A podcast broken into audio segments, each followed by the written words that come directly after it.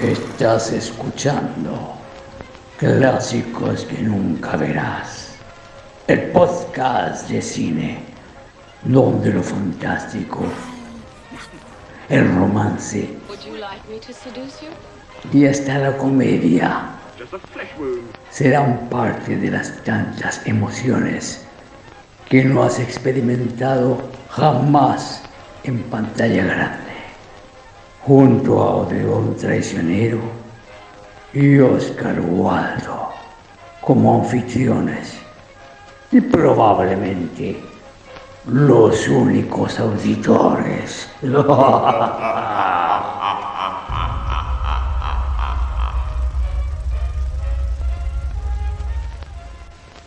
Bienvenidos nuevamente a Clásicos que nunca verás, el primer episodio con invitado, invitada, invitade.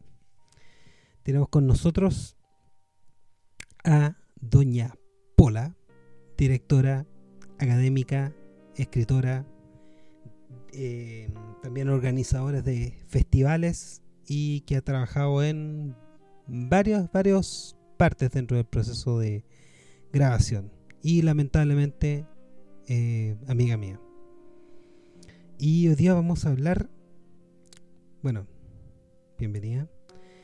Hoy día vamos a hablar de 1965 de Roman Polanski. Eh, como ella es feminista, es vegana, eh, es un cliché básicamente. eh, ¿Qué mejor para, para, analizar una película de un director como Roman Polanski con una feminista? Así que bienvenida. Bienvenida.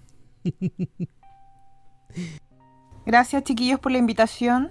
Eh, qué bueno que estén realizando este podcast. Me parece súper interesante que se den espacios a películas que eh, están completamente olvidadas, la gran mayoría de las que han hasta el momento hecho sus capítulos. Y um, un agrado estar aquí con Oscar Waldo y con Odeón Traicionero conversando sobre cine. Bueno, hablemos de 1965 en el film. No hay mucho que decir porque ya habíamos hablado de otros años, pero vamos a hacer igual. Eh, en esta fecha hay algunas películas más o menos interesantes de Sound of Music de Robert Wise, una película que fue ultra exitosa. Que um, Christopher Plummer decía que ver esta película fue como ser abatido a muerte por una tarjeta de Hallmark. Me encanta eso. Doctor Chivago de David Lean, la gran película romántica con Omar Sharif. Como estamos en los 60, también no podía faltar una película de del más heteronormado de todos. Este te debe gustar, Pola. Thunderball, una de las peores películas de James Bond, todavía con Sean Connery. Está, solo me gusta Sean, la verdad. o sea, ya que estábamos hablando de clichés, eh, es un cliché andante, entonces se vuelve predecible. Se puede volver predecible y, y, eso aburre. Pero no te da risa de una forma hoy día como patética el ver ese personaje, ¿no, no encuentras que es como un héroe mm, ridículo, digamos? Anacrónico. Sí, no sé, no. Lo, los detectives privados o los agentes, creo que es agente James Bond, eh, son un género, un subgénero, entonces hay cánones que se repiten en todo, en, en todo ese tipo de películas. Todas las James Bond fun funcionan para lo mismo y no, espero nada nuevo de, de, ellas. Ahora, en su época, lógicamente, tiene que haber sido un boom, ya que es una especie de metrosexual, qué sé yo. Ya, pero no, pero no ves, eh, no ves una película de Bond por la trama. ¿La veis para cagarte de la risa? También está otra película que, que hoy día está olvidada, pero fue una gran película de su tiempo, la comedia The Great Race, de Blake Edwards, con música de Henry Mancini, y actúan Jack Lemmon y Tony Curtis. Es una película que fue súper, súper En el ámbito que le gusta a la pola, que es el cine de género, eh, Doctor Terror's House of Horrors. ¿La has visto, no? Es como una película de culto de los 60, de terror. Sí, po, sí, sí la, sí la vi, de hecho. Eh, me encanta, porque es como de esas películas que son tan malas que te encantan, o que ves los efectos especiales y hay un romanticismo con ver la manufactura detrás de las películas. Eh, y también porque son clásicos, obligatorios de los 60 también.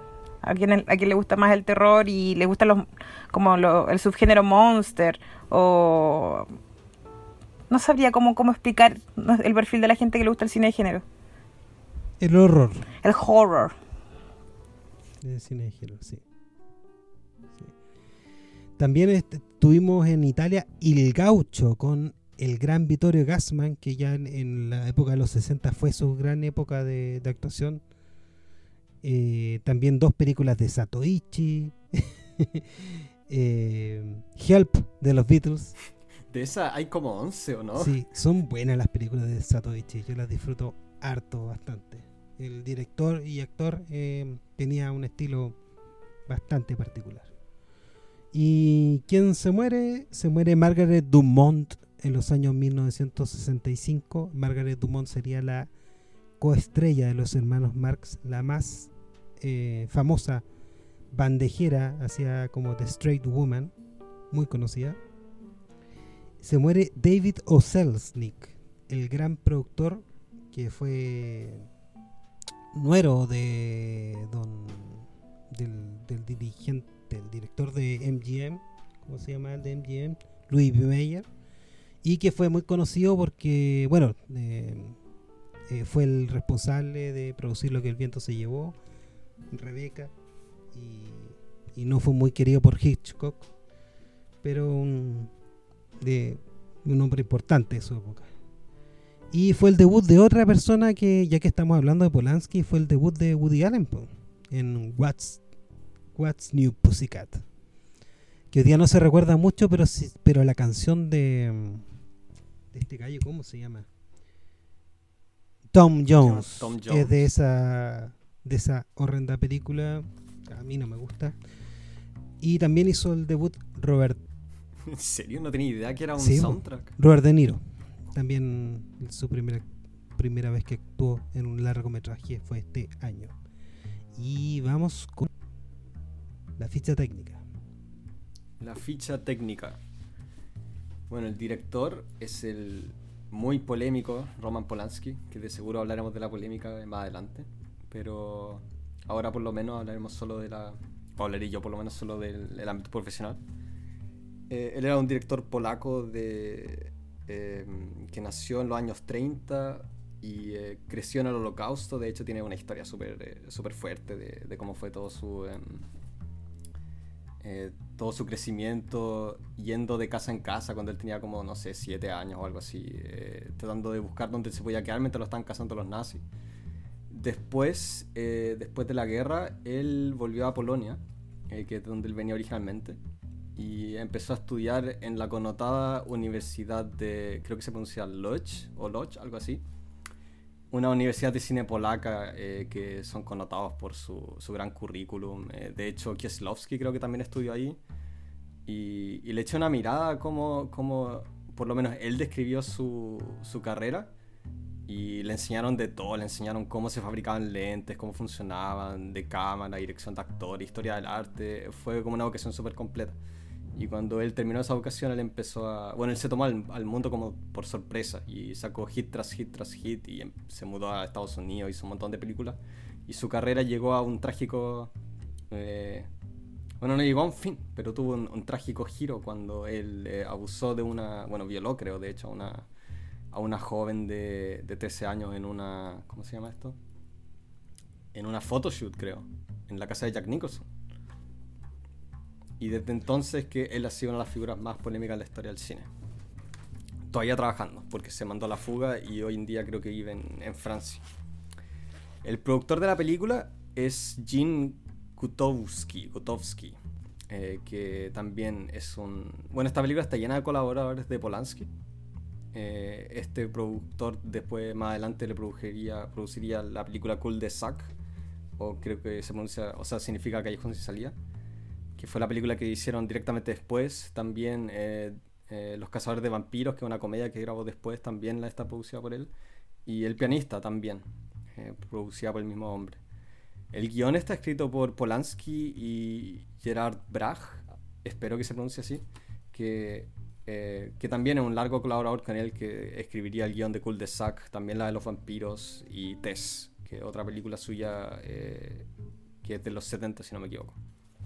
El elenco está formado por Catherine Deneuve, de nuevo, eh, en el rol principal. ¿Qué pasó? No, en Tess también hizo de la suya. no te escucho. En Tess también hizo de las suyas. ¿Ah, en serio? Que tuvo una fer parece con la con la Natasha Kinski.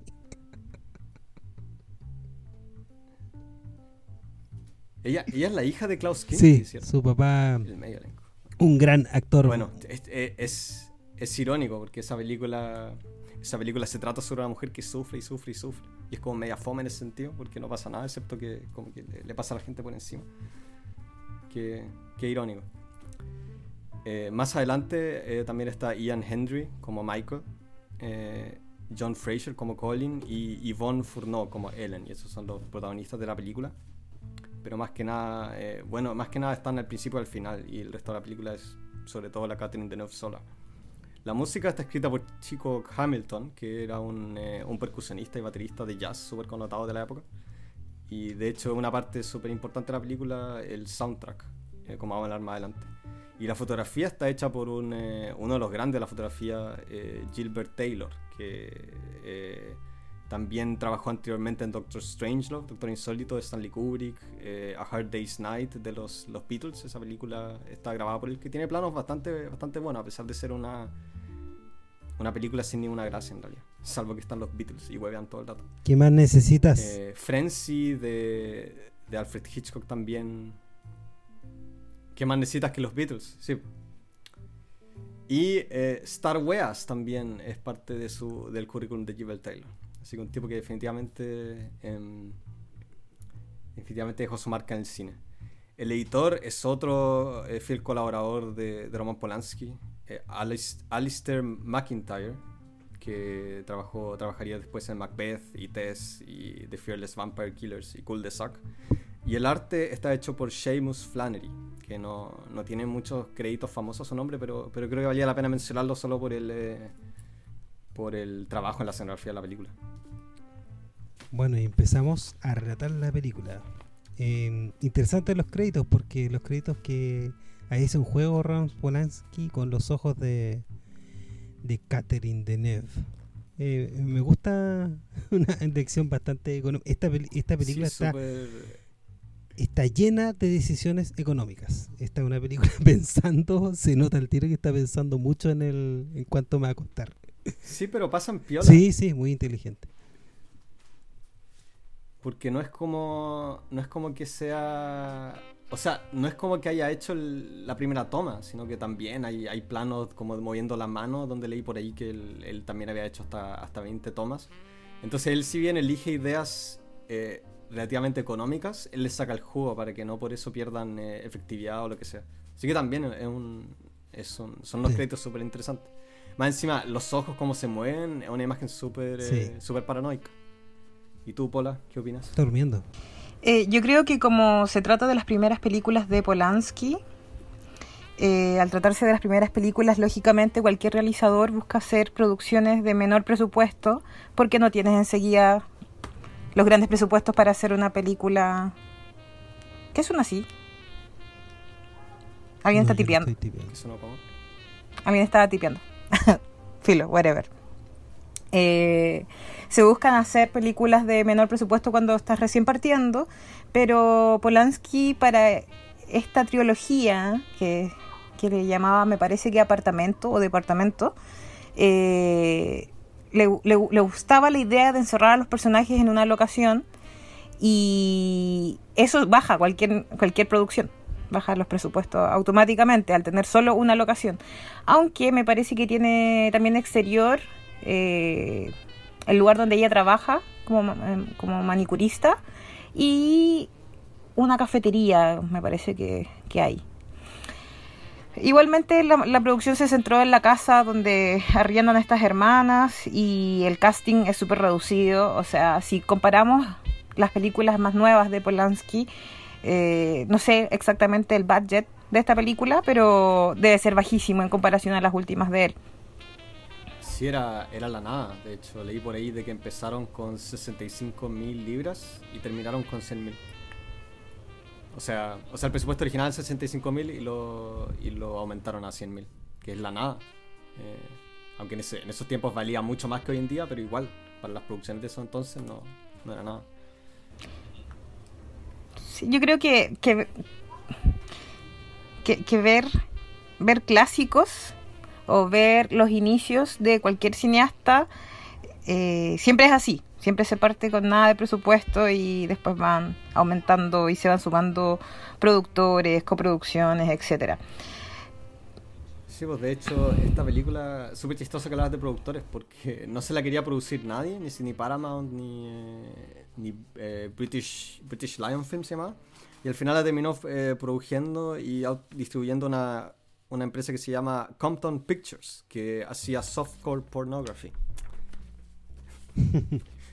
Así que bien, bien interesante.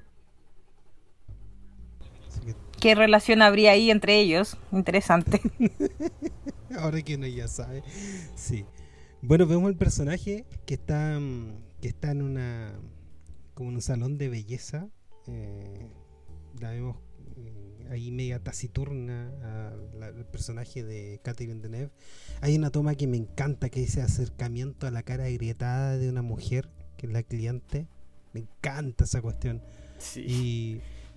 Bueno, en general sus acercamientos son siempre súper choros. Sí, afortunadamente ahora, bueno, ahora de nuevo podemos ver la versión de Criterion, que se ve mucho mejor. eh, A la primera vez que la, yo lo vi. la embarró, la fotografía es súper bonito. Yo esta película la vi adolescente y antes de, de entrar a estudiar cine. Y después la vi en la escuela de cine y la volví a ver ahora, como para comentar con ustedes. Y los tres momentos de mi vida en que vi la película, eh, en relación como a los movimientos de cámara, eh, estos planos angulosos donde la cámara está casi que invadiendo a la actriz, eh, actualmente me molestan caleta, me molestan porque siento que es muy violento con la actriz, que el personaje ni siquiera se desarrolla porque no tiene ni personalidad. Eh, en un momento pensaba, claro, es un personaje traumatizado, pero está siendo retratado por un hombre que su misoginia se le escapa un poco en, sus películas. O no sé, tengo dudas en relación a, como a lo que autoralmente buscaba decir Polanski, pero creo que hay una fijación con el, el rol de una mujer enferma y que pueda terminar haciendo daño a otros por su enfermedad. Eh, y creo que es una visión simplista de alguien que ha sido abusado sexualmente previamente, retratarlo como con una especie de pesadillas eh, y convertirla en una asesina en serie prácticamente. Es como que creo que solamente pensar en el movimiento de cámara me lleva a todo eso. Yo creo que puede ser, pero bueno, es una decisión del esta decisión de uno tener muchos acercamientos para películas de misterio y terror es una decisión también de Lucas. También tiene que ver con eso. Yo creo que también va bien por algo, una parte, él lo hace con lentes súper gran angulares, que al acercarte tanto a la cara la muestras en grotesco detalle. Y la película se trata en, en, muchos aspectos sobre la percepción, sobre cómo esta, esta mujer percibe el mundo y, las cosas que la han traumatizado y cómo termina siendo eh, una víctima de, diferentes personas que, quieren algo de ella pero no la quieren a ella como tal. Entonces por eso encuentro que calzan súper bien esos planos porque son, son extremadamente paranoicos. Y, te muestran, como dije, el, grotesco detalle de, de, una mirada o de, una, o de un rostro. Así que en realidad son las cosas que más me gustan. Eh, de Polanski en general, eh, pero sobre todo en esta película. Eh, sus primeros planos y su acercamiento. Es lo, es lo que más destacan, por lo general. Es lo que más destacan en crítica, esos ah, eh, planos, porque no, no eran utilizados en su época, son innovadores para los 60. en el terror quizás previo a, porque este es un terror psicológico. Eh, mencionamos antes esta película del doctor eh, terror, Terror's House of Horrors, que es con un hombre lobo, que es con Christopher, Christopher Lee, con Peter Cushing, y ahora estamos hablando de una película de terror psicológico que para sus años es algo extraño, novedoso, y quizás por eso también Repulsión no tuvo la atención de los fans del cine de género, que querían monstruos en esa época. Y en este caso el monstruo es humano, entonces eh, esos, esos tiros de cámara son, son los más destacados. Yo te digo una visión después de años de haber visto la película, que actualmente a mí esos ángulos que me gustaban, eh, para mí siento que son invasivos con la actriz y que el personaje ni siquiera es como que uno logre ingresar o, o empatizar con, con ella porque no la entendemos, porque no hay un desarrollo de personaje. Simplemente una cámara que la invade y que la hace sentir incómoda. Entonces no es como que fuera ella una protagonista en la que tú estás profundizando en su mundo interior, sino que es una actriz que está expuesta. O sea, yo creo que yo creo que de verdad eh, Polanski no está muy interesado en empatizar con sus personajes. Yo eh, tampoco. Es una cosa que viene de él. Ahora, relacionarlo lo que sabemos de él como persona, claramente tiene que tiene un sentido completamente distinto al ver esto. Eh, yo creo que sí, tiene una razón, pero yo, yo encuentro que la película no trata, no trata de, empatizar en ningún momento. O sea, y, él no trata de empatizar nunca, ni siquiera en el pianista. Eh, yo creo que él trata de empatizar mucho con el, con el personaje, una característica de, de Polanski que yo yo creo viendo las entrevistas, viendo cómo él también se refiere al mismo hecho de, de, estar con mujeres o que le gusta. Me acuerdo en una entrevista que donde hablaba que le gustaban las mujeres menores. Que era como cuando Michael Jackson decía que le costaba... Sí, como cuando Michael Jackson contaba que le gustaba dormir con, con niños. Eh, es un nivel de fachatez y un nivel de, de, de, ser empatía al final. Y, y eso se refleja en las películas de él. Pese a que son buenas, casi todas. Eh, claro, eh, uno ve una cuestión así como incomodar, como no... Bueno, vemos la presentación de este personaje que se ve que está incómodo, se ve que es em, una persona retraída y que aún así, gracias a su belleza, ¿cierto?, despierta el interés amoroso en un hombre que parece que no entiende mucho las señales de que de que esta persona no está muy interesada en interactuar con él. Eh, y no está como con la gente, eh, particularmente con los hombres.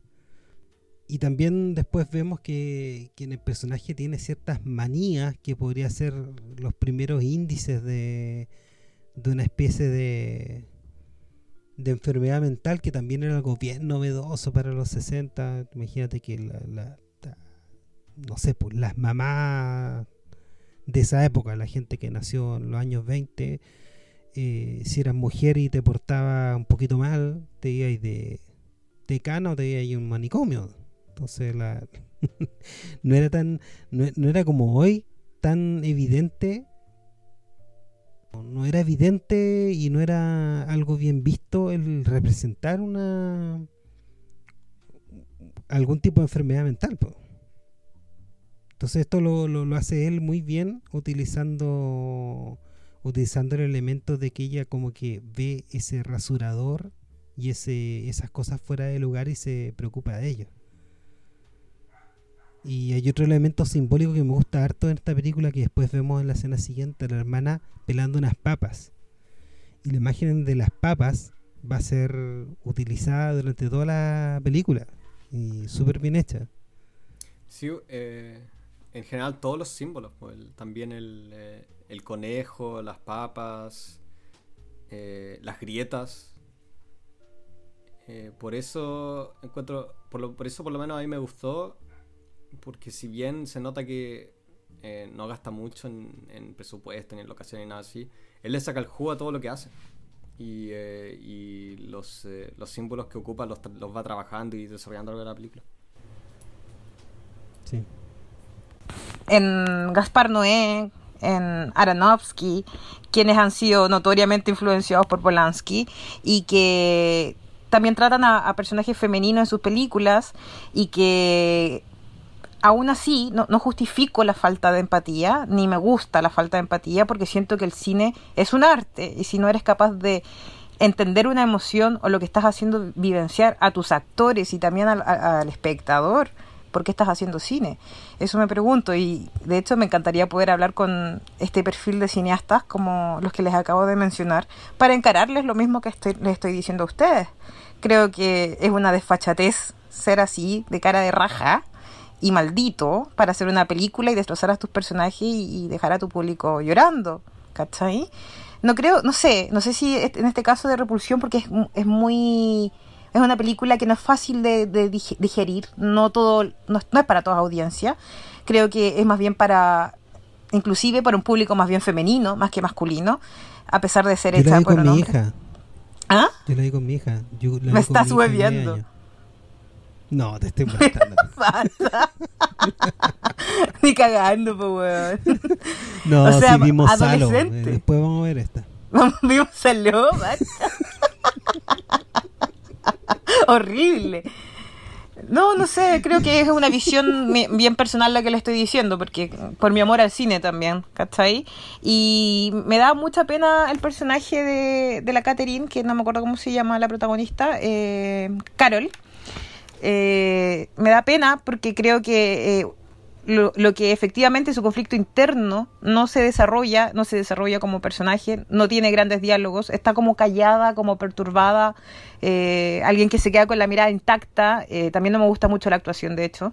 Eh, hay cosas que me desagradan, pero creo que tiene que ver con que probablemente no tuvo mucho feeling con Polanski, porque el loco es un weón perverso, ¿cachai? Y, y de ahí está el resultado de la película. Yo creo que tienes quizá una mirada un poco, un poco conservadora de, cómo funcionan las historias, cómo funcionan los personajes. Em, yo por lo menos no tengo esa, ese drama con Polanski. Bueno, tampoco soy, soy mujer ni, ni eh, ¿Cómo se dice? Ni tengo todo ese... como todo, todo ese drama con... Eh, Dilo nomás. Uf, creo que me estoy autofonando. Pero, pero por, mi, por mi parte, por lo menos, nunca, nunca me molestó esa, esa quizás poca empatía, eso de que los personajes tienden a simplemente sufrir. Eh, pero quizás lo, lo, vi de otra manera, porque él, por lo menos en sus primeros años y también después con la Sharon Tate, fue una persona a la que también le pasaban como cosas malas, porque sí nomás. Entonces, así siempre yo vi sus películas que era el acto de sobrevivir en sí y de seguir viviendo era el desarrollo para todos sus personajes. Por mi parte, por no. Me gustaría hacerte dos preguntas ya que tú estás, estás estudiando cine, me parece, ¿no? ¿Ya? ¿O terminaste de estudiar? Tienes, tienes un interés en el cine. Eh, mi, mi, mi, pregunta va primero enfocada en... Ah, dila nomás, acá no hay drama. Estoy tratando de formularla de, una manera que suene más más agradable para quienes nos están oyendo. no, no. Eh, creo que, quisiera saber qué es para ti una visión conservadora sobre el desarrollo de personajes o, una narrativa cinematográfica conservadora, para entenderlo, para entender qué me quieres decir. Eh, en general, en general, no sé, eh, lo de los tres actos, cómo debería funcionar la caracterización, eh, cómo el personaje debería, eh, debería hacerte 100% claro su conflicto, no sé, el camino del héroe, ese tipo de cosas. Simplemente, simplemente el pensar de que hay una manera en la que un personaje o una cosa tiene que desarrollarse. No, no estoy diciendo que no estoy diciendo que tú seas así, solo que me da la impresión de que eh, es algo que, que he oído hablar, que he escuchado harto eh, en gente que, que, mantiene bastante, de una manera muy apasionada, ese tipo de, em, de teorías o de principios, para, paradigmas, lo que sea. Si tienes una mala impresión, si tiene una mala impresión de la pola, seguramente es verdad. ¿Ya? Y segundo, Mira, yo reconozco que el tipo no es empático. A mí no me molesta. Eh, o sea, esta película no es, no es de mis favoritas de él. Pero a mí no me molestan sus películas en realidad esa que tiene él. Eh, pero tampoco se me ocurriría imitarlo. Ahora, claro, tiene. con esos referentes de Gaspar Noé, claro, claro, se nota al tiro en la mano. No te puedo decir que no, pues, se nota al tiro ahí todo lo, toda la toda esa cuestión, pero este tipo lo hace con, con otra gracia, o sea, eh, puta, Gaspar Noé cuando es irreversible, eh, sin querer, queriendo, el tipo te... Y yo pese a que seguramente la razón por la cual él tomó él esa decisión, eh, para el espectador que lo ve de otra forma, es una cuestión que te, que te que, que no te no te deja con, eh, con un nivel de satisfacción o, con amor o sentir feliz. Y realmente hay cosas con las cuales tú no deberías sentirte feliz. Entonces en este sentido gente que están tan, cara de raja con la forma de mostrar cómo sufren los demás a veces logran justamente que la gente eh, sienta lo que está sintiendo el personaje y, como dije, Taya Salo, eh, eh, Salo Pasolini es como un mejor ejemplo de alguien que está mostrando simplemente las cosas sin ninguna opinión.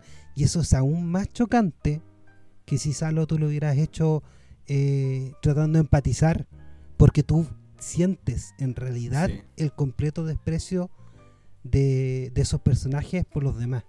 En realidad te llega entero y una película devastadora. Y yo creo que en ese sentido Polanski, sin querer hacerlo, logra esos mismos efectos de él en sus películas.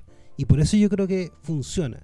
Ahora, claro que tenéis razón con tú, que, hay gente que se fija en él, seguramente ellos tienen eh, más la cagada o no saben cómo expresarlo, ni, no sé. Polanski igual es un tipo espectacular, un gran talento, entonces también quizás quizás en una de esas todo esto lo, el gallo lo sublima de una forma y tú no te estás dando ni cuenta, pues tú simplemente ves la película. Eh, quería hacer mi segunda pregunta porque eh, Odeon se refirió a que Polanski había sufrido cosas horribles en su vida, casi que de, manera accidental.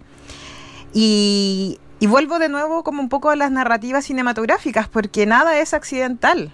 No, esa película no está hecha así porque sí hay por qué, hay un porqué detrás. Y lo que ha pasado en la vida personal de, del autor de esa película no es porque sí tampoco. Es porque se lo merecía. Porque eh, creo que tiene que ver como... Sí, sí. Yo creo que, que hay como... que hay karmas. O sea, o sea, obvio, obvio, obvio, Obvio, obvio que hay una, hay una razón para todo, un efecto mariposa y todo eso, pero para un niño de 7 años que de repente llegue un eh, llegue una patrulla con, eh, con oficiales de la SS y te lleva a los papás y tú te escondáis como en un en un, eh, en un escritorio o algo así, eso en ese momento no tiene sentido. al igual que, que no sé, bueno, en otras películas el sufrimiento que tienen los personajes no tiene mucho sentido para ellos en ese momento, pero ellos tienen que vivir con eso de todos modos. O sea, no me vaya a decir de que, de que todos los personajes que sufren en las películas es porque tienen que necesariamente aprender algo de eso. Eh, por eso, esa es una manera conservadora de ver las películas. Pues los personajes sufren porque tienen que aprender. Sí, sí, sí, sí, sí, te, lo, te, lo tengo, te lo tengo que decir porque para hacer cualquier narrativa necesitas tener un argumento. No es un deus ex machina. No funciona así en el cine. Si no, el público estaría súper indignado, así como, como ha pasado. Hay guionistas o directores que las han cagado dejando eventos o puntos de giro dentro de las historias que no tienen un porqué y eso es indignante para cualquier audiencia. Ahora, yo creo que yo estoy tratando de hablar de algo más bien a nivel como estructural y también como subtextos para entender que la obra no se separa del autor y que Repulsión, que era una dentro de mis películas favoritas, porque retrata un personaje femenino que logra de alguna manera una venganza, eh, actualmente está dejando de ser de mis películas favoritas y, que yo la estoy viendo con otros ojos, gracias también a, todo lo que ha pasado a nivel como como que las verdades están saliendo a la luz por fin. Y por lo tanto también varias películas del pasado van a ser sobreanalizadas y reanalizadas, como lo estamos haciendo ahora nosotros, y entendiendo más los porqués de esas películas. No solamente a nivel de guion ni de lo que estamos viendo en la pantalla, sino que lo que, lo que pasaba por la cabeza del autor. Ahora yo creo que a pesar de, tratar, tratar de sacar a Polanski, este personaje un poco despreciable, por así decirlo, menos, eh, pienso en, Repulsión como que es una película que a su época es novedosa, trata con suspenso, o es un thriller psicológico más bien, una enfermedad mental, que me parece que es una especie de esquizofrenia ya que alucina, y que trata de justificar el autor que ella está con una especie de esquizofrenia y de frigidez por haber sido violada. Tiene un, de una manera insidiosa a repetir escenas de violación y poner un personaje que no lo desarrolla intelectualmente, sino que solo como un cuerpo andante, sin voluntad, y que mata porque la están tratando de violar constantemente. Entonces, sí o sí, es una película que eh, actualmente me genera repulsión, debo decirlo. Me cagaste la película, Pola. Hay una cita de, Robert Altman que me, sirve harto en los momentos en los que uno quizás no puede separar, o, no sé si la palabra correcta es separar eh, arte de, autor, pero el eh, Robert Altman en una entrevista eh, le preguntan cuál es su opinión sobre si tiene películas que le gustan menos que otras que él ha hecho. Y él dice que para él todas las películas son como sus hijos y que al momento de que, de que se estrenan ya dejan ella no puede hacer nada, ya no puede hacer nada por ella, las películas ya existen. Y, esa es una manera que yo a veces tengo también de ver las películas en sí, o sea, no... Eso, la película de por sí encuentro que está separada del autor por, solo, por el solo hecho de ser. O sea, no estoy diciendo que hay que, eh, que, hay que olvidar lo que el autor hizo, pero, pero las películas no, no es solo una película de Polanski, una película que él escribió con otro, con otro tipo, que fue traducida por otro más, eh, en la que actúan eh, una cantidad de 20 personas. Así que no creo que se le pueda atribuir todo a solo esa persona. Aunque esa persona sea, sea un, eh, un hombre que, que, se merezca toda todo el repudio que, que, ha recibido y todo eso. Así que esa, esa, ese es como mi grano de sal.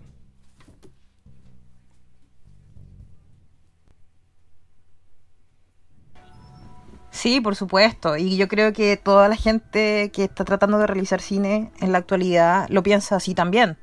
Porque las películas no son solamente un director, es todo un equipo que hay detrás. Y cada vez que ocurren escándalos en Hollywood, como lo que pasó con Polanski, que fue expulsado prácticamente y no fue ni capaz de ir a, recibir un Oscar eh, por, para evitar la cárcel. Eh, es lamentable por todo el equipo que hay detrás y que creyó en un proyecto. Eh, yo en este caso me refiero a, porque soy guionista, me, refiero en particular a, las intenciones narrativas al contar una historia. Y me enfoco en eso porque es un thriller psicológico, ya que estamos hablando de profundizar dentro de la mente y los miedos y oscuridad de un personaje. Eh, es solamente por eso que no puedo evitar mencionar lo que mi repudio, mi repulsión a, a Polanski. Ahora, eh, de que el tipo es, tiene algo brillante, lo tiene. O sea, todas las películas que, que, se produjeron después de Repulsión, o la misma El bebé de Rosemary, que sigue siendo de mis películas favoritas y que me avergüenza que sea de un director que es un violador y pedófilo, eh, es terrible. Pero claro, pienso en todo el equipo que hay detrás. Y Sharon, Sharon Tate, que me encanta a mí me pasa, no, sé, yo, yo no divido, mi, división es bastante racional, o sea, em, si uno ve una apología mm, del autor, em, es muy distinto a uno ver la obra así como, como de repente uno ver aspectos de, de, del vertido siempre en una película. Eh, creo que tiene que ver con qué distancia también tiene uno con el tema, cuando, claro, todavía es muy presente el tema de Polanski. Pero eh, Intolerance o Nacimiento de una Nación son obras que hay que estudiar siempre. Y, y no hay nada rescatable del autor, no hay nada de la trama de esas películas, nada, sea, nada. ¿Cómo va a ser rescatable? que él eligió como la mejor manera de hacer una apología. ¿sí? Es como una, una, apología, pero una película revolucionaria. Y tú ves Ben, ben Hur, y Ben Hur es una película completamente macartista. Es una propaganda. También Casablanca, son películas muy buenas. Entonces, yo creo que mm, entiendo que haya cierta rabia también al entender que hay gente que todavía está viva y que es completamente impune. Eh, finalmente estos personajes van a morir, la mayoría de ellos va a morir sin, sin haber tocado un pie en la cárcel. Y van a quedar la obra ahí con, esa imagen del autor media deslavada. Y, al final, no sé, pues tuve...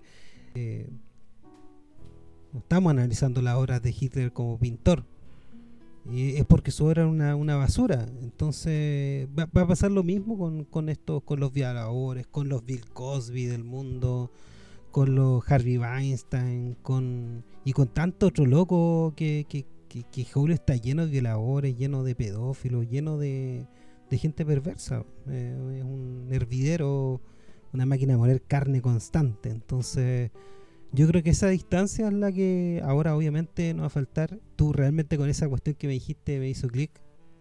O sea, tienes razón con tu análisis sobre cómo la mirada de esta película, de cómo la justifica, o sea, una cuestión súper también súper racional. Así que sí, eh, pero no me gustaría sobre racionalizarlo tanto en otras películas. O sea, no quiero ver de nuevo con ese mismo prisma del bebé Rosemary, que es una de mis películas favoritas. O sea, no quiero encontrarle. Eh, no para qué, para qué. O sea, de repente hay películas que son muy buenas, que mejor tratar de. Si este otro loco, ojalá que no hayan más tipos como él, pero difícil. Si tú misma has tenido experiencias así, eh, trabajando en Chile, eh, con gente que no tiene ni, ni un tercio poder. Ni, ni un tercio poder, hay gente que no tiene nada poder. Es que claro, por la, la violencia, la violencia hacia las mujeres. Porque es, una película que habla sobre violencia, productos de la violencia, ¿cachai? Y en particular hacia las mujeres. Entonces es un tópico que es inevitable que sea polémico y todo lo que queráis. Ahora, de, de, ninguna manera considero que la película El nacimiento de una nación, eh, esta película de, pro Ku Klux Klan, sea una película revolucionaria. Eh, yo soy latina, ¿cachai? Como que si fuera afro, esa película me, me, humillaría. Entonces es como que tenéis que pensar en que hay públicos, hay audiencias y hay sensibilidades, porque hay, existe violencia, que no la puedes negar, y que me parece que el cine no es el lugar para hacer apología no me parece correcto, no me parece justo. El cine cuesta tanto de hacer que, se pierdan espacios o que siguen ocupando espacios estos mismos perversos y enfermos de siempre. Eh, es, una wea decadente y que se aspira a cambiar. O sea, Weinstein está en la cárcel porque Polanski no, no lo va a estar. Yo pienso que sí lo va, va, a terminar preso. Lo van a pillar de alguna manera. No puede ser que el tipo. Sí, no puede ser que el tipo, porque está en otro país, no está siendo condenado. Está, pasando. Bueno, si Pinochet tuvo cárcel. No, no, que Pinochet tampoco tuvo cárcel. Qué terrible. Ahí, sí, ahí, lo, ahí lo veo difícil. Ahí, ahí veo difícil que, haya justicia en ese caso. Eh. Sí, yo perdí la esperanza en el caso de él. Pero, pero fue, fue Londres. Londres no es lo mismo que, que Francia. Los franceses son súper eh, son super orgullosos con su no, extradición. Así que yo, yo perdería la. Eh, yo perdería la esperanza. Pero, pero yo creo. Yo creo que un tipo que ha hecho. ha hecho cosas también tan. tan. Eh, por falta de una mejor palabra, malas. yo creo que para ese tipo ya en sí debe ser incapaz de, de, sentir cualquier tipo como de, de felicidad o lo que sea. Así. Yo, creo que. Yo creo que eh, en muchos casos el simple hecho de, hacer algo. Algo que uno sabe que es horrible. Porque el tipo sabe. Él, es un tipo inteligente, ¿cachai? El tipo sabe que lo que hizo es imperdonable. Y yo creo que esa, esa cuestión a la larga, te come. No sé qué tanto la comer si. un gallo que ha visto morir toda su familia, tuvo puros dramas, se murió su esposa y su hijo. ¿Tú crees que tú crees que la vida ¿Tú crees que, tú crees que estos gallos... Entonces, entonces ya no vale la pena salvarlo porque no hay nada que salvar. Eh, el tipo entonces, el tipo entonces es una cáscara. Sí, de que, de que está condenado, está condenado. O sea, yo creo que él está pagando de alguna manera y viviendo infiernos personales horribles. Pero me gustaría que existiera justicia igual y no pierdo esperanza al respecto porque si Harvey Weinstein cayó, creo que pueden caer otros igual de poderosos que él como Polanski y más allá de, de, Roman, como que volviendo un poco a repulsión en sí, creo que se agradece que, que, que existan películas más allá de sus cabecillas que, como decía también el, el Oscar, que, muestran un poco cosas que no queremos ver o que no queremos sentir o que porque el cine no debiera ser eh, ni la vida tampoco. No es color de rosa y también existen y van a seguir pasando cosas horribles y que el cine como reflejo de sociedad lógicamente retrata. Solamente es, es, como que no puedo evitar que me moleste porque soy mujer, porque estoy tratando de hacer cine y siempre es violento eh, volver a ver películas que son más encima tus referentes y darte cuenta cómo están retratando a, los personajes femeninos. Desde miradas sesgadas, machistas, misóginas, una vez más, ¿cachai? Y que yo entiendo que ustedes quizás no lo ven del todo, porque ustedes están desde, otra posición viéndolo, desde otro prisma. Ahora, igual, volvamos a, la película. La, película eh, tiene grandes efectos especiales, tiene una fotografía impecable, eh, el montaje funciona, o sea, el, guion está estructurado de una manera tradicional, sí, ya que estábamos hablando como de algo más conservador en un momento, yo diría que es un guion tradicional porque tiene los tres actos, eh, tiene un desenlace que uno no espera, que eso es genial, porque para su época, siento que las, muchas películas antiguas se me vuelven predecibles y que esta en particular no es predecible, eh, la primera vez que la vi tenía como 19 años y esperaba que ella muriera siendo violada cuando vi esa película. No esperaba que ella matara a los personajes y quedara abajo de la cama como en catarsis. ¿Querías que fuera violada? Eh, hay cosas buenas de ella. no, no quería que fuera violada. Estoy esperando sentí satisfacción sí de que los matara, de que matara al arrendatario, de que, que matara a su pretendiente obsesivo que rompe la puerta, como que igual me, sentí que era injusto que muriera porque era un buen chico y, se notaba que la quería o que pero había una obsesión también, ¿cachai? Entonces uno de los temas favoritos el personaje merecía morir.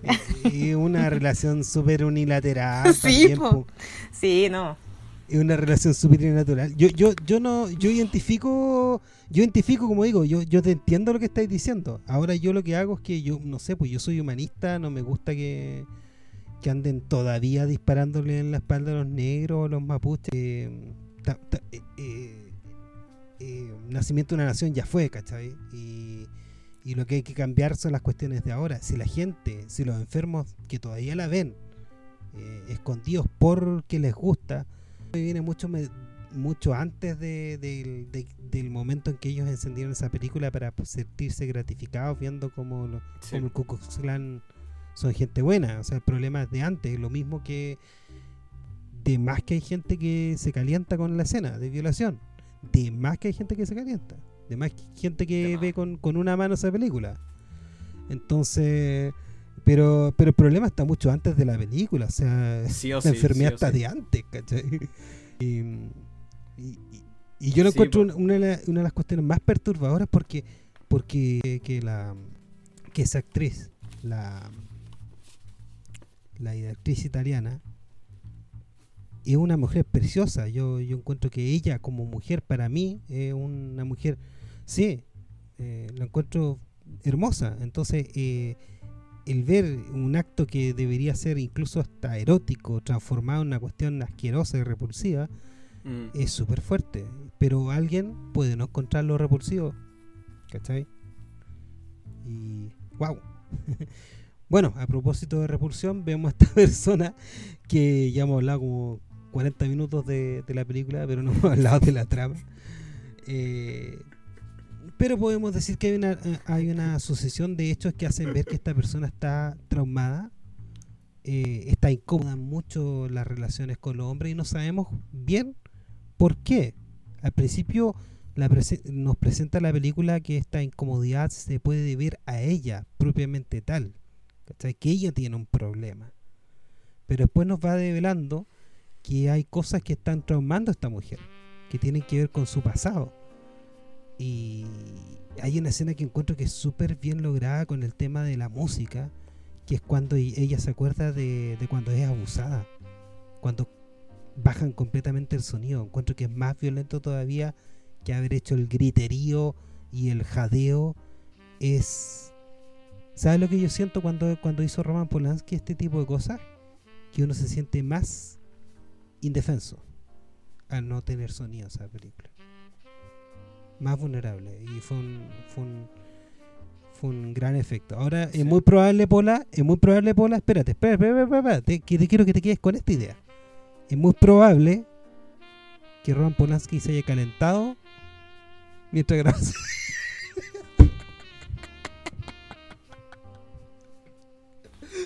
Sí, yo creo que sí, porque el hueón es un violador, o sea, obvio que le calienta hacer, hacer esas escenas que se repiten más encima, que es la pesadilla de, la, de Carol, donde es abusada. Eso que tú dices del sonido es súper interesante, Oscar, porque eh, la, escena como cuando ya estamos llegando al clímax de la película, en donde ella está como ida después de la muerte de, de, su pretendiente, y llega el arrendatario, el, eh, perdón, el que la rienda, y ella está sentada, si tú subes el volumen de la película, se escuchan puros gritos detrás. Ella está callada, sentada, él le lleva un vaso de agua, pero se escuchan gritos de mujeres desesperadas. Y mm, es, algo que, no, que me, parece que se destaca desde la crítica de cine, pero que no es, no es tan fácil de detectar para las audiencias. Y se hizo precisamente como Foley para generar perturbación en la audiencia, para también entender que el personaje está en ese estado como de catarsis, porque acaba de matar a, un hombre, pero también porque está eh, como enajenada de como personaje, tan enajenada de, su universo dramático y por lo tanto eh, la única manera como audiencia de poder sentir lo que ella está sintiendo lo hace a través de Foley, de estos gritos de mujeres.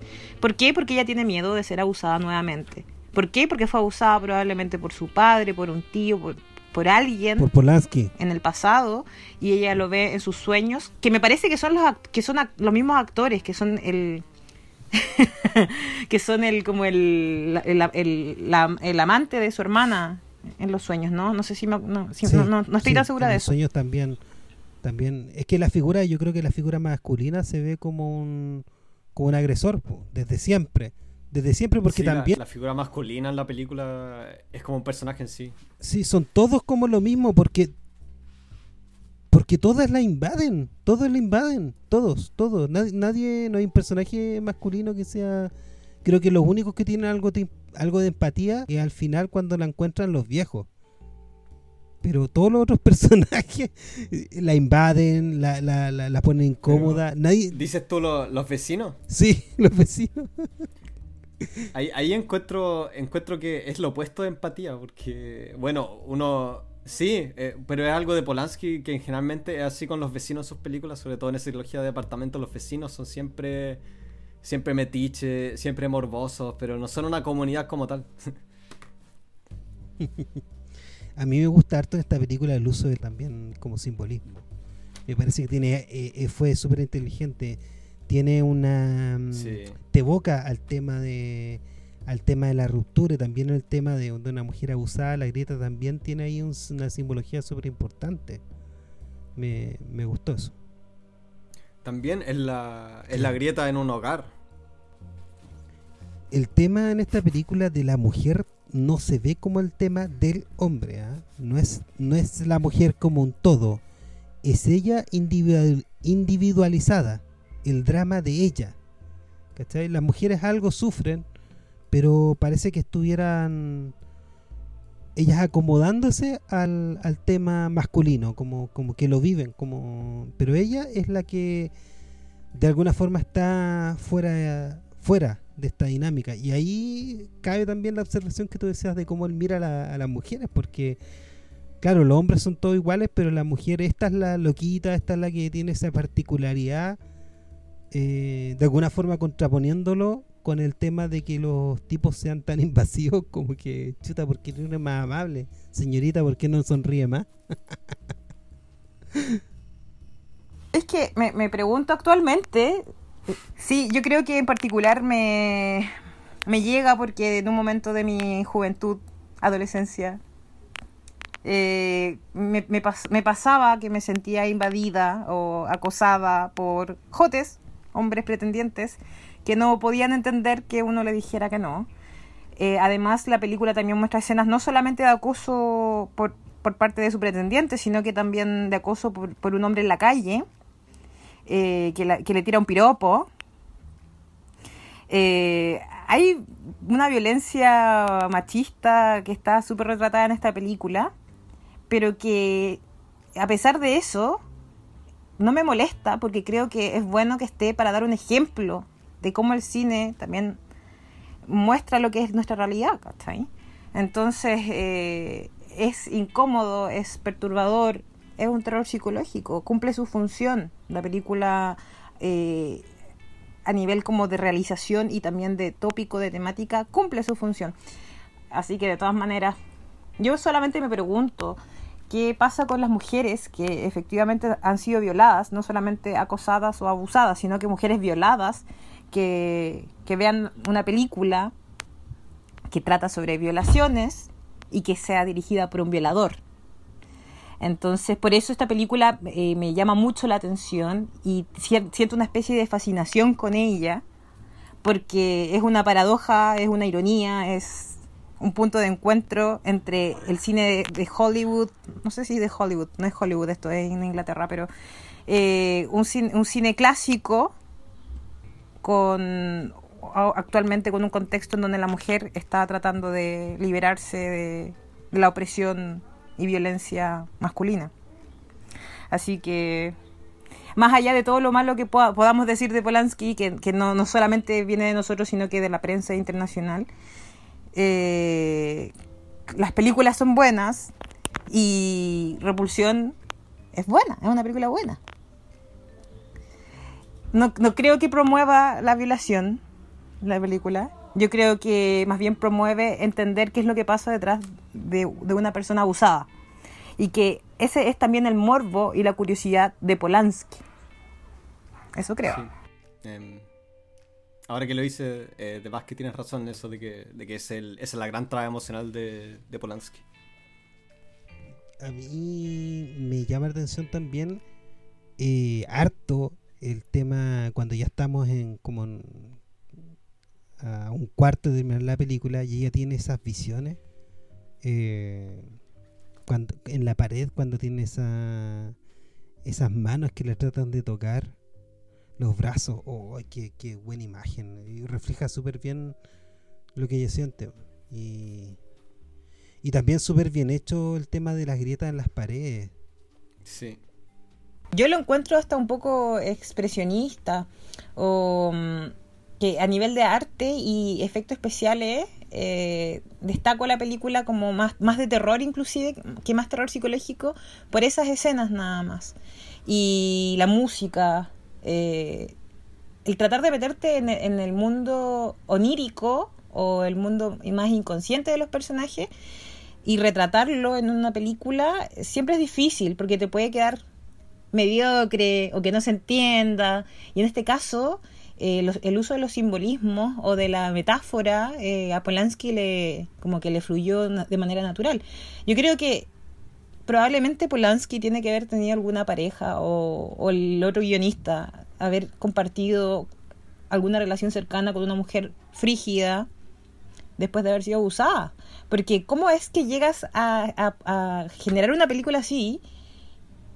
y, que a un público femenino que ha sufrido violencia se siente identificado o logra entender de qué se trata la película desde primera instancia. O sea, yo em, empecé a ver la película y me di cuenta que a la hermana le molestaba este, este, esta pareja y yo enseguida automáticamente dije, esta niña fue abusada, ¿cachai? Entonces, eh, creo que uno también escribe y hace películas de cosas que le interesan, que ha vivido o que alguien a quien uno quiere ha vivido. Y solo de esa manera puedes hacer algo que se convierta en verosímil y por lo tanto la gente lo crea y empatice con el personaje. Ahora, nunca se generó una empatía directamente con ella porque es súper injusto. Eh, siento que es una especie de alivio dramático cuando entran los vecinos. Eh, de hecho, como que te da risa después de los momentos de tensión y, ver la reacción de un abuelito que ve el cuerpo y como que se va así como... Ah, oh, mejor me voy de acá porque está la cagada. Eh, pero que yo creo que esa es la visión realmente de Polanski, que los vecinos son Polanski, que... Si a, los vecinos que tuvo en la guerra lo, denunciaron, pues, él debe tener una debe tener una imagen de vecino como el Sí, puede ser, puede ser. Sí, bueno, en, el bebé de Rosemary también como que existe una escena similar donde están estos ancianos rodeándola a ella. Eh, eso, eso, esa firma autoral que, que tiene Polanski y que se repite en sus películas, yo creo que tienen que ver siempre con él. Entonces, eh, por eso es tan difícil poder ver la película desde separar la visión como autoral y también eh, como el, resultado de película, no podéis separarlo de él porque tiene su firma por todas partes. Y a Polanski le gusta el género, o sea, eh, él después se alejó del género definitivamente, pero hay algo como con lo brutal, con el drama, con el trauma, con la tragedia, que se repite en su historia y que tiene que ver con su historia personal y que yo creo que Polanski va a morir de una manera acuática. No creo que su vida termine así como así. O sea, si no, si no son otros sectarios de, de Charles Manson, algo va a pasar con Polanski. Y espero ese día. Ah, y espero un documental al respecto para disfrutarlo. yo creo que va a ser heavy. Qué sádica. Sí, yo creo que lo, que le va a pasar a Polanski es que se va a mandar una película horrible, mala, y Juan va a quedar en algún minuto. O sea, este, este loco ha tenido una... Es que este loco ha tenido una racha de películas envidiablemente buenas. O sea, Venus in Fur fue la única, más o menos, que hizo. Y tenéis que 50 años de películas buenas. O sea, no puede ser, po. O sea, ni Kurosawa se hizo esa. sí. Entonces, eh, eh, yo en algún minuto va a dejar de ser relevante y en el momento que deje de ser relevante el tipo no va a tener tanto poder.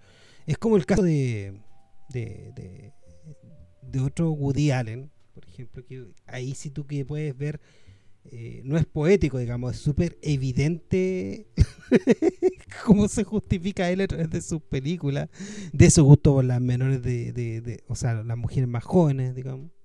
Eso lo deja evidente, es como súper súper autobiográfico y, y, es descarado también, pues.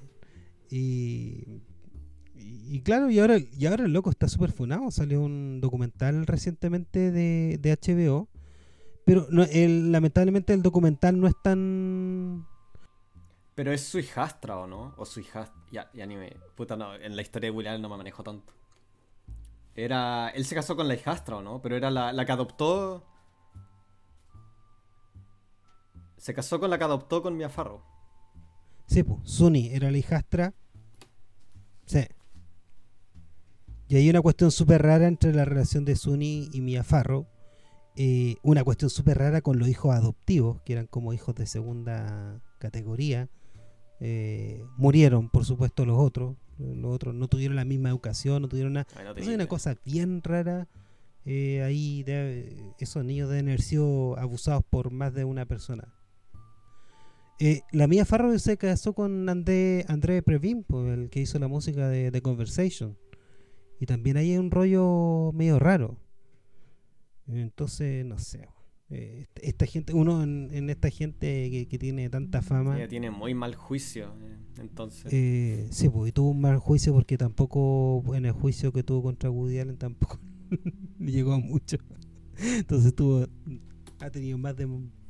No, y con Frank Sinatra, sí, pura Muy mala Aunque con Frank Sinatra igual era, era jovencita. Sí, pobre mujer. Eso es lo que pasa cuando no hacen la comida, pues, Cuando uno.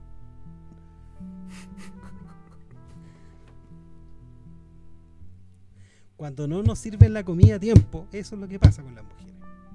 Se nos ponen chúcaras empiezan a exigir derecho. Mira, ahora que no quiero estar en la cocina, que quiero estudiar, que me quiero poner falda. Ah, ¿A dónde vamos a llegar, Dios mío?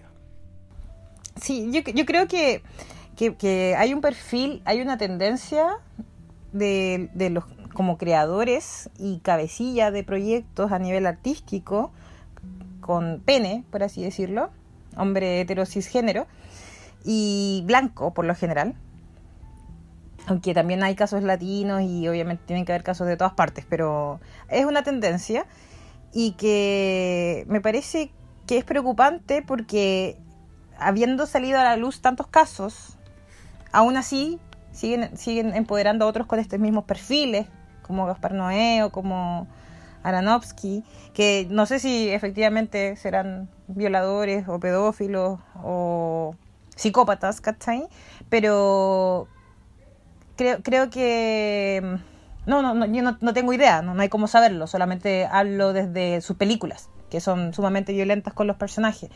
Eh, me parece preocupante que los autores de la historia del cine, la mayoría, tengan esta, esta tendencia perversa. Ahora, creo que también tiene que ver con, con que los actores, en, en la misma puesta en escena, se convierten como... se deshumanizan a veces para los realizadores porque se convierten en una especie de muñecos a los que tú mueves para que hagan lo que tú quieres. Entonces creo que es algo súper interesante de analizar y que suelo conversarlo con, otras personas que están realizando cine. Y a mí me preocupa, me preocupa que sigamos endiosando a, este mismo perfil y que coincida y que sea una tendencia, porque ¿de qué nos habla? De que los psicópatas son carismáticos y que ellos son los que están accediendo al poder. No solamente a nivel de no, solamente a nivel de cine, sino que en, todas otras áreas. En otras áreas también, en política, eh, en donde sea que tú, que tú te metas a, como a profundizar de casos de abuso o maltrato, los líderes, que, quienes se ven con poder, como que se degeneran, se transforman en algo oscuro. Entonces, eh, yo, yo, creo que analizando lo, lo, que se está produciendo a, nivel de industria, aquí en Latinoamérica no tenemos una gran industria, pero eh, pensando en Norteamérica y Europa, analizando las, las, obras y los escándalos detrás de, estas obras, tiene que haber un cambio, no puede, no puede continuar así. No podemos seguir empoderando y convirtiendo en, como en, autoridades a nivel laboral para la gente del cine o a nivel como de, espectáculo y entretención eh, a las audiencias a este, tipo de personas. Y creo que también tiene que ver con, que es una sociedad enferma en la que estamos y por lo mismo también eh, resultan estas películas. Entonces cómo lo, lo, vamos a cambiar eh, yo tengo esperanza en, las nuevas generaciones, en que eh, no, nos importa quiénes están detrás de, las películas, por lo menos a nivel de, como realizadora. A mí me importa quién está detrás de las películas, me interesa saber quién, quién está produciendo, financiando. Ojalá que no sea más Harvey Weinstein y también ojalá que no sean más Polanski, por más que tengan un talento innegable, creo que no merecen el reconocimiento que tienen y que debieran perderlo después de, de, como actuar de esta manera condenable. Sí, pues esas posiciones siempre, siempre corrompen, sobre todo en Estados Unidos, sobre todo cuando tienes eh, un, un, equipo compuesto por miles de personas y tienes millones de dólares a tu disposición. Eh, yo creo que en ese entonces, con tanto poder, tanta fama, tanto, tanto, no sé si cariño, no, no cariño, pero tanta Em, bueno, quizás cariño por parte de los espectadores, por parte de los fans, ¿cachai? Eh, ahí yo creo que es difícil Yo creo que ese tipo de cosas en algunas situaciones te pasan sin hasta darte cuenta, eh, cuando estás metido en, en, la máquina. Así que yo creo que va, en este caso va más allá de, de los creadores en sí, sino que esta enfermiza relación que hay entre, entre artista y, público, que obviamente que los va, van a sucumbir ante, ante la, la capacidad de ser Dios sin ninguna consecuencia. Si para la mayoría de la gente eh, son, son dioses, son ejemplos a seguir, em, lo veo difícil a menos de que, de que cambie, cambie el sistema en sí. O sea, no, no, creo que simplemente vaya a cambiar, eh, em, no sé, encerrando a los que lo han hecho hasta este momento, porque se va a repetir después más adelante. Claro, yo creo que también mientras siga siendo negocio, mientras siga siendo eh, rentable el tener a cualquier tipo de enfermo, la única diferencia que hemos hasta el momento es que todavía no tienen acceso mujeres enfermas a tomar esos espacios. Pero lo que va a pasar cuando cuando hay equidad van a ser mujeres que se van a meter en esa cuestión porque si no son enfermas eh, no, ¿cómo cresta? No van a las fiestas, en las fiestas no van a conocer a los productores, no tienen los contactos con los actores, que son otros degenerados que les dan los contactos con los actores. y así se consiguen las cosas.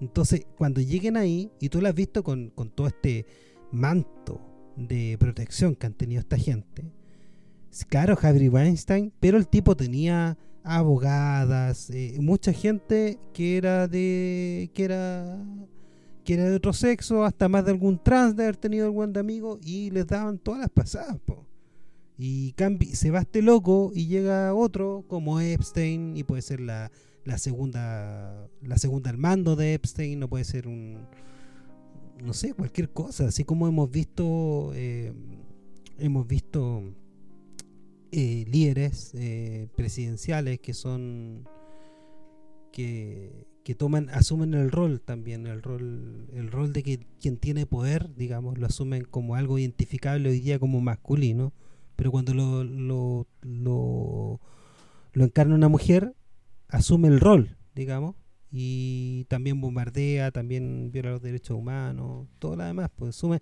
asume la función, digamos, cambia el mono, pero la dinámica se mantiene inalterable, entonces yo encuentro que yo soy un poco más pesimista. No, pero tienes toda la razón, pues si no, de esto no se salva nadie. Somos todos... Pero si Weinstein como productor también era el medio productor, tenía súper buen ojo, pero, pero, pero igual, eh, gente talentosa. Ahora, el peor escenario en que podríamos llegar es pura gente que no es talentosa y que está en esos espacios de poder, como pasó con Nicolás López. Con, el, con Nicolás López.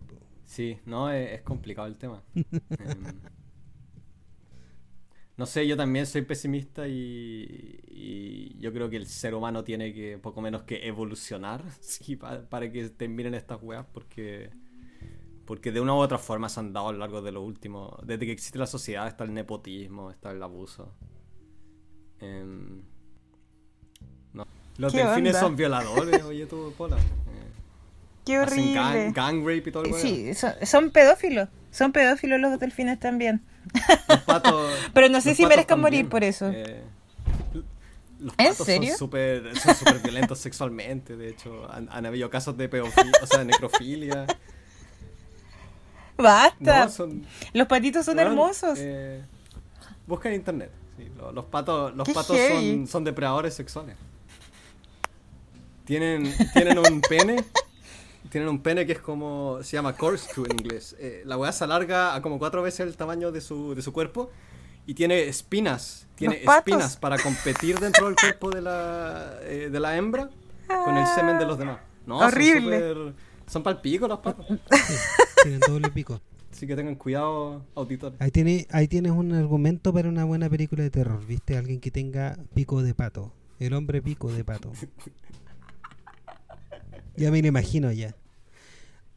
No, y los delfines, yo tuve, yo tuve, yo vi Liberen a Free Willy y no, fue una experiencia completa. Free Willy lo liberaron y lo primero que hizo fue violarse como una manada de, delfines. y después matar a sus crías para poder seguir teniendo sexo. para lo único que servía liberar a Willy era para que matara y violentara a hembra.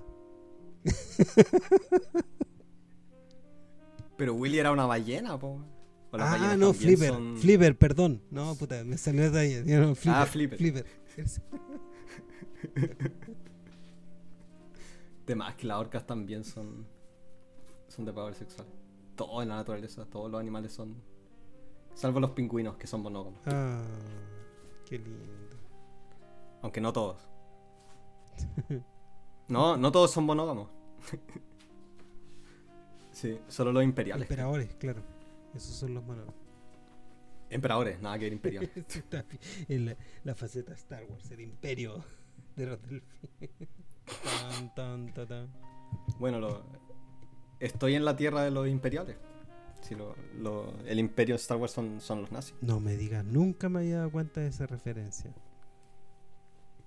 No, pero de seguro los, los, los, ñoños no. No, si saben, se leyeron todo y así lo único que hacen en la vida si no tienen amigos ni pololas todo el día, todo el día investigando en esas estupideces. O sea, te, te creo, te creo que se han leído la, eh, el Extended, eh, ¿cómo se llama? Extended Lore y todos esos libros, pero no creo que hayan abierto la enciclopedia para cachar qué hicieron los nazis. Aunque quién sabe. De más, pues la estética. Bueno, respecto a lo que tú decías, Pola, de la estética, ahí te va una cuestión la estética de la película de superhéroes es completamente fascista. Es la estética fascista de la A a la Z, o sea, el manual de cortapalo de la estética fascista. Y ahí tenéis, pues, súper popular, pues. Y tú dirías, no, que no quiero que se muestren cosas que la gente pueda en una de esas entenderlo y, llegar a un mensaje de que la gente sea fascista. Y, la cultura popular es súper fascista. No, pero eso es un pensamiento muy absolutista, po. No es que yo diga de que, por favor, eh, quemen eh, esos Blu-ray y esos, celuloides donde, ¿cachai? Blu-ray, eh, las latas, las latas con de acetato, quemen, quemenlas con, con cintas de acetato. Esos, esas cintas magnéticas, por favor, córtenlas. Bueno, DVD, lo que tengas, ¿cachai? Lo que estaba diciendo, no digo de que, yo no pienso fascistamente de que haya que censurarlo todo, ¿cachai? Pero igual no sé si vieron las, casi toda la filmografía de Gaspar Noé. Y yo siento que el weón es un perfil de psicópata macabro, con rollos medios incestuosos, eh, violentos. No sé, me, me, me traumo, ¿cachai? Me traumo viendo sus películas. Sí, tantero loco, Gaspar no está cagado. Yo, solo, yo solo he visto Irreversible y la, y la otra, esa, esa sobre esa droga, sobre DMT, ¿cómo se llama? Enter the Void. Esas son creo que las únicas que he eh, visto. No, sí, sí, Gaspar Noé. Bueno, lo dejamos hasta acá. Fue una hemorragia, se nos fue. La silenciamos. como se debe hacer con un twist ending. ahora solamente nuestra voz será escuchada. Última vez que invitamos a una mujer porque nos revuelve el gallinero. Qué pesado. Nos agradecemos a Pola su gran sentido del humor eh, y su disposición. Así que para otra vez la vamos a invitar para cuando veamos cuando veamos irreversible. Ahí la quiero. no, no vamos a irreversible, no. No, para la próxima vamos a, vamos a elegir una que a ella le guste, la vamos a hacer mierda. Bueno, este fue otro capítulo de Clásicos que nunca verás, tocando el tema de repulsión y la repulsión que nos produce ver ciertas cosas que mm, alguna gente le excite y por eso como queríamos hablar con gente que le excita, trajimos a Pola que nos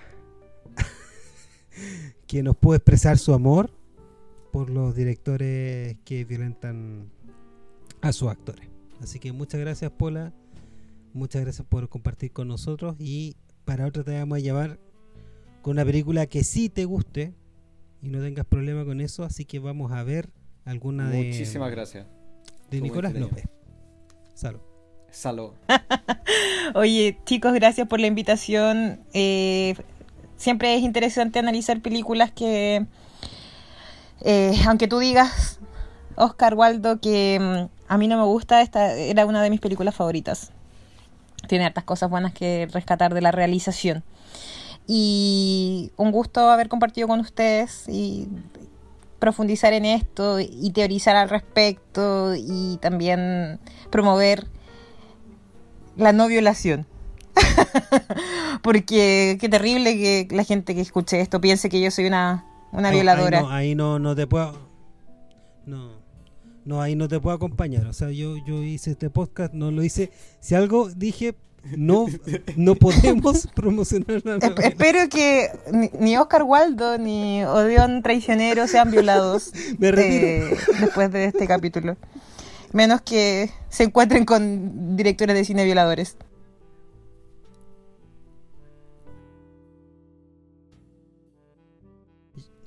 Yo, yo casi he sido violado en más de una oportunidad, así que no me parece tu... Te deseo la violación, querido Oscar Waldo. No te la deseo. Estaba bromeando. Defensor de Polanski. Pero, pero no te preocupes, porque después yo lo, lo pude mm, subvertir y ahora soy violador yo. Entonces, superé. superé. De hecho, gracias. Eso, eso, gracias a que pude ver esta película superé mi trauma y ahora puedo salir libremente a las calles. Si no fuera por el COVID, ahora estaría buscando gente como la Catherine Deneuve y invitarla a cenar. Oye, en realidad tú, tú hablaste de algo que, que, yo quería profundizar, pero bueno, eh, eh, simplemente quizás eh, hablarlo en general. Espero que efectivamente mujeres sí puedan acceder a, esos roles de poder de dirección para que se eh, para que existan nuevas representaciones femeninas dentro del cine en donde tratemos temáticas inclusive aquellas que no queremos ver ni escuchar y que eso también signifique que por último sí vamos a tener de cabecilla a, psicópatas que también sean diversos psicópatas. Eso como conclusión. Que exista una diversidad de psicópatas. No. Ojalá que exista gente que ame el cine no hacer apología a sus enfermedades mentales y que su amor al cine se traduzca en, películas que nos hagan reflexionar, que quizás puedan inclusive ser polémicas o, incómodas, porque el cine tiene que provocarte algo, no necesariamente algo bueno, no es su obligación. Pero eso, espero que de verdad estos perfiles psicopáticos y perversos desaparezcan del cine y que las próximas películas que veamos en el futuro traten de ellos quizás y no sean realizadas por ellos, sino que por otros. Entre los enanos, patos y delfines. Podemos ver Freaks otra vez a propósito de eso. Freaks es una película muy, muy, muy interesante y muy buena de Todd Browning. La vi, la vi hace poco. Y él, él retrata eso es excelente. Y él retrata un mundo que él quería mucho y que él le tocó vivir ese mundo. Entonces, em, la película fue polémica por todas las razones incorrectas, porque la gente no pudo ver esas caras en el cine. No, la película super, trama. Súper bonita. por lo menos y, y por eso niños les digo que si van a salir en la calle y ven a alguien con, con la espina de bífida o algún enano, eh, piensen que ellos también pueden ser violadores. es el plot twist, que todos son violadores. Nada más violador que un pato o un delfín. Ah. No, cuando logremos descubrir el misterio del ADN, así poder hacer cruzas, vamos a cruzar a Polanski con un pato y un delfín. Vamos a cruzar a Polanski y a María Teresa. y a Bill, a Bill Cosby. Sabéis que acaban de salir los resultados del fondo audiovisual, entonces me, han estado llamando y hueveando y tengo que dejarlos, chicos. Bueno, espero que te hayas ganado algo, si no, siempre existe la posibilidad de trabajar decentemente como cualquier ser humano. Ay, sí, no quiero trabajar, quiero hacer películas. Así que espero ganarme también algo. Y gracias por la invitación. Eh, disculpen el atraso y saludos, Odión Traicionero, allá hasta Alemania. Y a Oscar Waldo, aquí en Santiago de Chile. Espero verte pronto. El sentimiento no es mutuo. Vas a tener que verme igual porque te voy a buscar y te voy a encontrar. Lo sé. sé dónde vives, sé dónde trabajas. ya, un abrazo. Chao. Saludos.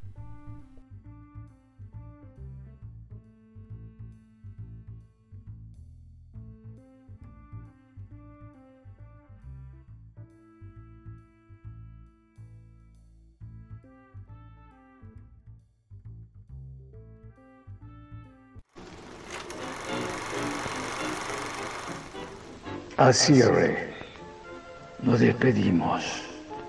Y gracias por pasarte películas con clásicos que nunca verás. Sigue nuestras cuentas. Nos escuchamos en el próximo estreno.